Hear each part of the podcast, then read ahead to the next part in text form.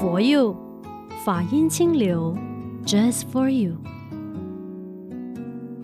欢迎回到每逢星期天中午十二点钟的佛佑 Podcast。你好，我是李强。好，大家好，我是如行。你跟我都非常熟悉的《西游记》，有电视剧，有电影，哈，唐三藏师徒四人西行求法。哎，唐三藏哦，说的原来就是玄奘大师啊。对，没有错。可是呢，他这个是吴承恩笔下的。这个唐三藏唐僧哦.跟我们现实生活中看到的这个玄奘大师的这个传记呢，是很截然不同的。OK 啊、呃，但是的确哈、哦，嗯、就是唐三藏啊、呃，他是用玄奘大师作为原型的，是、哦、是有这样一号人物。甚至这边要澄清一下哈，孙悟空其实早在唐僧出现之前，就是这一个玄奘大师出现之前就有的了。对对对，他其实是在吴呃这个吴承恩撰写的这一本《西游记》之前，嗯，在西域这个地方呢，就已经流传着猴子神的这个故事。嗯嗯嗯嗯。所以其实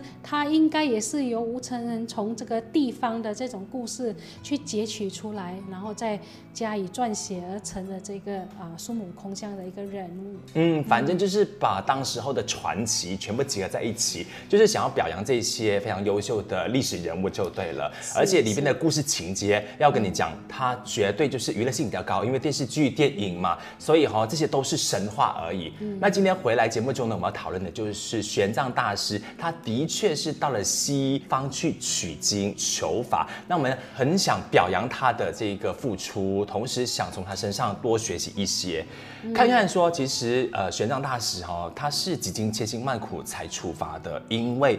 他是偷渡出发的，对对对对，那时候就是因为啊、呃，这个西域这个地方呢太乱了有很多的这种啊、呃、战争啊、反政府的 所谓的这种情节一直频频的发生哦，嗯，所以为了要呃让这个呃边境之地呢，就是能够平定下来，所以就严禁呃这个。自己里面的国人呢出国，嗯，唐太宗就是拒绝大家外出。对对对，所以呢，他为了要达到自己呃立定的这个志向哈，那所以他就偷渡哈，从凉州呢偷渡出发啊，就到印度呢去取经了。他有这么一句很响亮的标语哦，说宁向西天一步死，不回东土一步生。为什么会有这么大的一个决心啊？法师，以你看来？呃，因为其实玄奘大师他在很年轻的时候出家，哈他已经遍学很多的这个佛法了，但是呢，就发现呢，这个不仅呢翻译这些经典啊，大家的这个对于经典的解读用词，整个很多的这种措辞都不一啊，嗯、然后它的一个呃。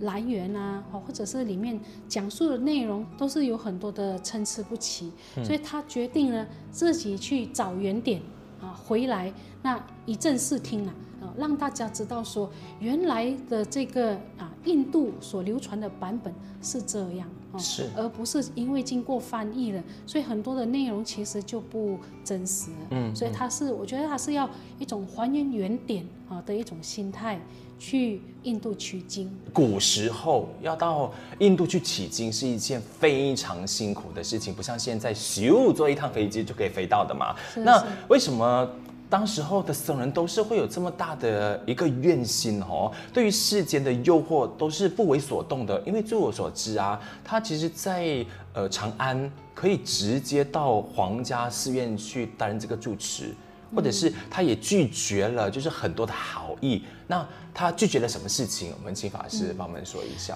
啊、呃，像你刚才讲的，拒绝长安皇家寺院的这个啊、呃、住持的职位。那在这个西行的途中呢，啊、呃，我们也看到他拒绝哈留在高昌国哈，因为这个高昌国的国王呢想要请他留下来当他的这个国家的这个国师。嗯，那甚至这个戒日王啊也几乎呢因为他而发动战争哦，但是他就是不为所动。嗯，他都不要半途而废。对对对，他觉得说我我这个呢是可以。呃流芳百世啊，可以造福很多啊后来的人啊，能够学习佛法，而且是正确的佛法。他觉得可能这一件事情对他来讲是最有意义的事情，嗯嗯，所以他就不要去啊为这些啊世间的世俗的这种名利地位呢去留下来。哎，我好奇的就是啊，其实常常当别人对你施出善意之后啊，你拒绝，或许他就会反目成仇。其实会不会有这种情况，让他在求法的过程、细行求法的时候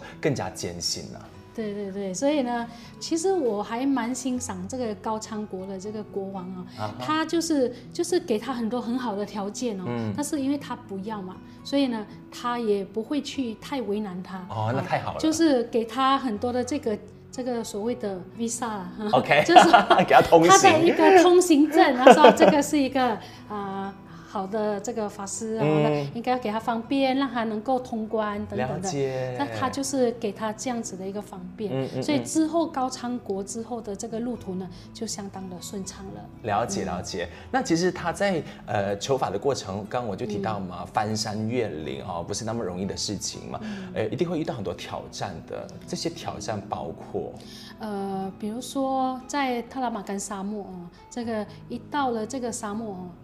所谓的死人沙漠，嗯，他就打翻了自己的水壶，嗯，然后这个带路的这一匹马呢，也迷失了方向，嗯，所以他其实是迷路了，啊，在这个沙漠里面呢，他是已经是迷路了，嗯，嗯，那所以呢，他就还是非常辛苦的坚持了下去，所以才有这个后面的这句话哦，宁向西天一步死。不回东土一步生，嗯嗯，这样子的一个名言哦。那甚至这个他回来了以后呢，这个《大唐西域记》这本书里面，我们也可以看到他写下哈，当时哈相当让人惊心动魄的一面哦。他写到说啊，在这个大拉玛干沙漠呢，沙散开的时候好像雨一样，嗯，可是他的心呢是没有畏惧的啊。那这五天四夜呢？啊，这样子的一个路程当中，啊，即便是自己迷路了，也没有一滴水沾唇了，哈，口干舌燥，啊，他是即将这个去世的，哈，即将丧失自己的生命了，但是都不改其志，哈，所以这个是让我觉得我非常欣赏啊，我们玄奘大师的一个地方，啊，真的是。非常非常的让人敬佩的一个法师，五天四晚不喝水，OK，、嗯、就是经过了其中一段的艰辛而已哦，嗯、肯定是千辛万苦才到达目的地的啦。嗯，到印度的时候啊，应该就是开花结果的时候了吧？可是，在印度的时候呢，他也有遇到很多的这个难题哦，哈比比方说，在这个屈里城啊这个地方。外道呢下了这个挑战的战书，哦，没有人可以去回应他的这个论题，所以呢，大家思来想去呢，就请这个玄奘大师去应战哈。嗯，那结果呢，玄奘大师只是写了一个论题，贴在这个啊、呃、寺寺门口，也没有人来应战，嗯，这也没有人能够反驳他的论题，嗯，所以呢，他就因为这样子呢。受到大家的崇拜哈，所以才会有这个大乘天哈，或者解脱天这样子的一个赞誉。我觉得有件事情一定要特别提的是，也因为他有遇到了这个戒贤大师，所以才让他哦，就是得到了更多的智慧。是戒贤大师呢，是啊唯识学的大家。嗯，那其实玄奘大师他当初到印度西行求法，他为的就是要取得。唯识的这一个原点，嗯，因为他本身在这一方面呢是有很多的这个呃下功夫的地方哈，他对唯识这一方面是非常通达的，嗯，所以为了要让自己能够有呃更多的学习，所以他去啊、呃、去找这个戒贤大师。其实戒贤大师这这段也是相当奇妙啊，在他启程的路上呢。戒贤大师他已经一百零三岁高龄了，嗯，他其实那时候身体非常的辛苦，就是一个老人家拖着这个一个年老的身躯哦，其实他有一点就是动念头，就是说，不然我自己自主入灭哈，嗯，就不要留在这个世间了哈。那但是呢，那时候晚上呢就做了一个梦啊，就梦见菩萨跟他说，现在呢在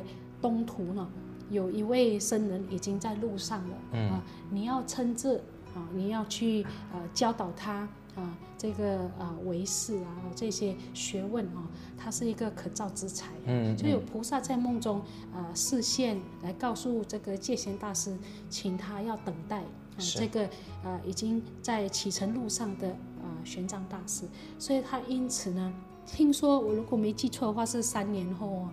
他终于到的时候呢，嗯、他真的很激动啊，所以所以就倾授啊毕生所学来教导玄奘大师。嗯嗯，九个月之后，然后就圆寂了，这样。是是。哦，学到了这一些知识，那回来对于当时候的社会，或者是下来我们想多谈一点是，哎，他对于佛教的贡献，还有对于我们后人。有没有哪一些很大的影响力？嗯，比如说像这一些呃典籍哦，对于后来的人确实是帮助很大的哈。我们讲这个呃玄奘大师好了，因为他呃拿到很多的这些原典，嗯，其实玄奘大师回来了以后呢，他就马不停蹄的进行翻译工作。是，那这个翻译工作，我觉得他有一个。很很好的地方就是，他是受到国家的肯定的，是国家资助他，然后让他能够很安心的组织自己的翻译团队，嗯，然后呢，好好的翻译经典啊，所以他翻译的其实这个内容篇幅很大哦，是，除了唯识学的这些典籍以外，他还有翻译呃这个所谓般若部啊，就是所谓的这个心经哈。般若系统的这些经典，嗯、哦，那除此之外呢，它还有翻译，比如说我们大家耳熟能详的这个啊《药师经》，嗯，哦，这个也是他翻译的一些经典哦。所以后来的这个生命呢，大部分就是在翻译中度过，嗯，就是为了让更多的人理解哦这个所谓经典它真正的一个意义。意义是什么？是，嗯嗯，所以才有办法哈，就是从中国的地方再往外扩散，把这影响力呃影响到五湖四海这样。是是，那我们也可以知道，唐朝是一个很兴盛的国家，嗯，特别是佛法的一个弘扬上，对，所以因为这样子的一种经典的完备，这个。啊、呃，韩国、日本哈、哦、等地呢，都有所谓的啊遣唐使，嗯、哦，他们就是特地呢要来这个中土呢、嗯、学习经典，学习很多啊、呃、这个文化。是、哦，所以你可以看到现在在呃这个日本啊啊这个京都这个地方，其实还保存大部分唐朝原来的特色，啊、嗯哦，包括它的建筑。比如说和服哦，还有它的这个女众的一种化妆，其实都是唐代的特色。是，我知道如行法师哦，除了是呃这个玄奘大师的铁粉之外，也对于法显大师也是特别崇拜的。那下来呢，我们就花一点时间聊一聊。其实，在玄奘大师出发去西方取经、去求法之前，法显大师他才是就是开山鼻祖吧，他才是属于。呃，领头羊，对对对，所以为什么玄奘大师他会这么样的受到启发？因为前面已经有很多的人，呃，跟着这个。所谓的西行求法的这个路线呢，嗯、去完成他们的使命。嗯嗯嗯、那从这个西行求法的这个课题来看呢，除了我们啊、呃，在历史上我们是有提到这个朱士行这个人，但是其实他的路线呢是到了这个西域啊敦煌那里而已而已哈，那他就折返了哈。嗯、所以在一个西行求法的一个真正意义，就是说。到了印度再折返回来哈，学成归国的嗯第一位呢，应该要算是法显大师。但其实法显大师他出发的时候啊，是一行人的，大概是十人团嘛。但是最后回来的只有他，是什么原因？嗯，他他去这个西行求法哦，是啊、呃，我觉得他的这个用心很深哦。嗯，因为那个时候他是属于呃。这个晋朝哈，晋朝的朝代哈，嗯、所以其实佛教还是慢慢在输入当中的啊，很多的东西其实如果比起唐朝的玄奘大师，他是更加不完备的。是哎，那他是觉得说，我我们都是出家的人啊，嗯、那。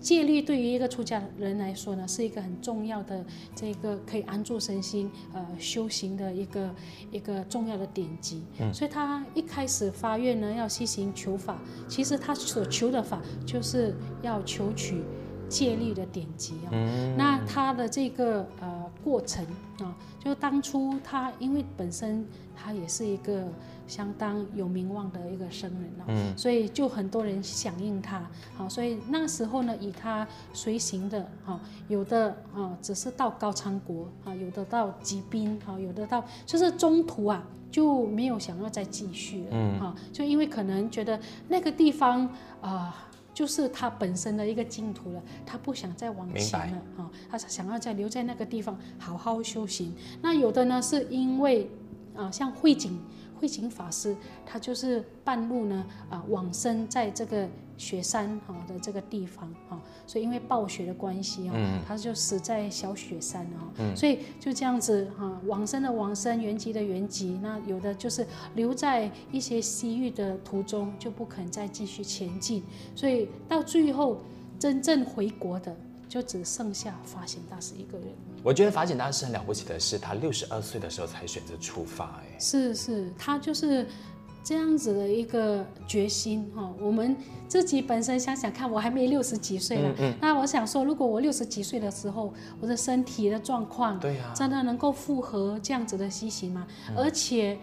我们要知道，他是西行求法的第一人啊，嗯、所以这个路途的这一种太多的未知。对，路况如何，太多的位置没有人告诉他，因为他是第一个人，对、嗯，所以这个是更加的难去去进行的一件事情。嗯嗯嗯，我记得他也有一段非常经典的话。就是在这个沙河的时候，对，在他回来的时候撰写了一部《佛国记》哈，那就是其实也是在讲这个塔拉玛干沙漠哈。我后来去找了一下，原来他讲的这个沙河其实就是塔拉玛干沙漠嗯，他也是这么写着哈，他说这个沙河呢多热风啊，上无飞鸟，下无走兽啊。这个片望寂寞，莫之所以，唯以使人枯骨为标志啊！嗯、这样子的一一句话呢，你就觉得很惊心动魄了，因为他实在是没有太多的资源，只能够凭着自己的一个决心、愿力心来把这条路走完。嗯、这个真的是很了不起的一个地方。要耐得住寂寞之余，要耐得住那种恐惧感。哦，终于就是从这个印度回国之后，他就撰写了一本叫《利游天竺纪传》。后来对这个呃印度求法的学者来说，应该帮助就特别大了，因为就是一个完整的游记了嘛。是是是，嗯，他这个呃《利游天竺纪传》呢，哦，就是他。为这个后来的人留下了一部游记啊，嗯、就好像玄奘大师的《大唐西域记》一样的，啊嗯嗯、呃，这样子的一个呃重要性。是对，所以我们后人呢，你可以哎，虽然现在生在这个年代，我们可以回看当时候这些僧人，他们是呃多大的一个愿心，然后愿意就是牺牲小我的去真的把那一个佛法的真谛带回来，那我们今天才能够在这里坐享其成。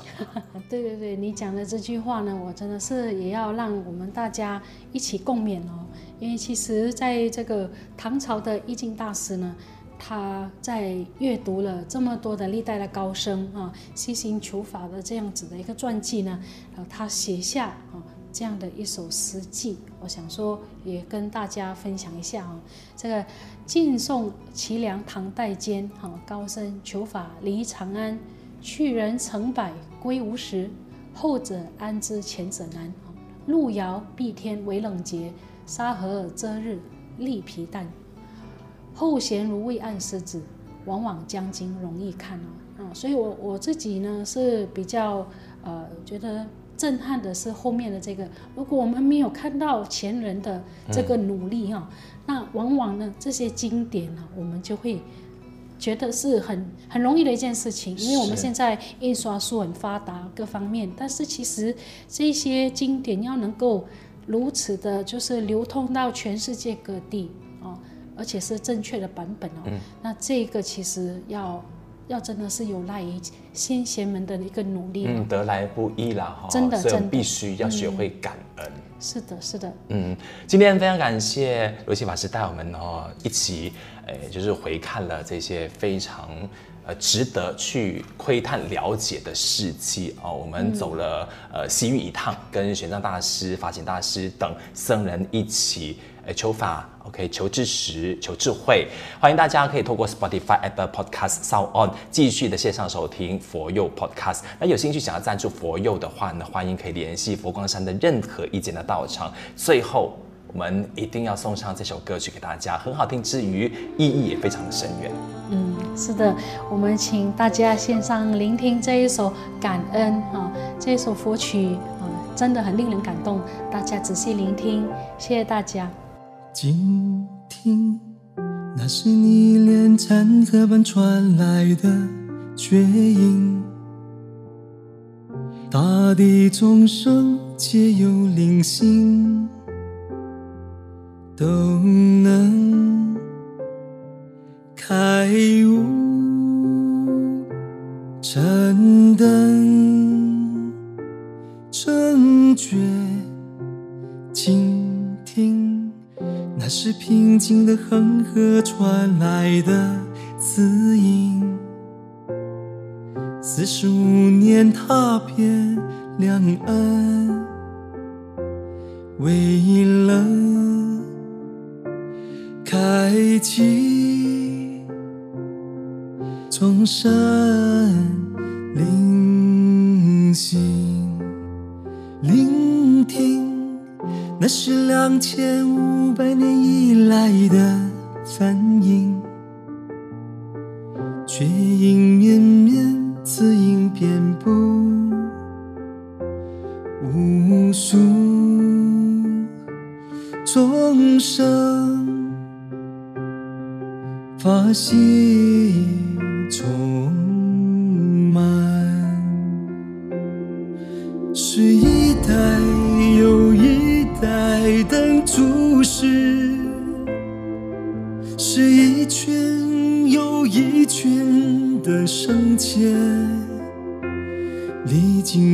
心，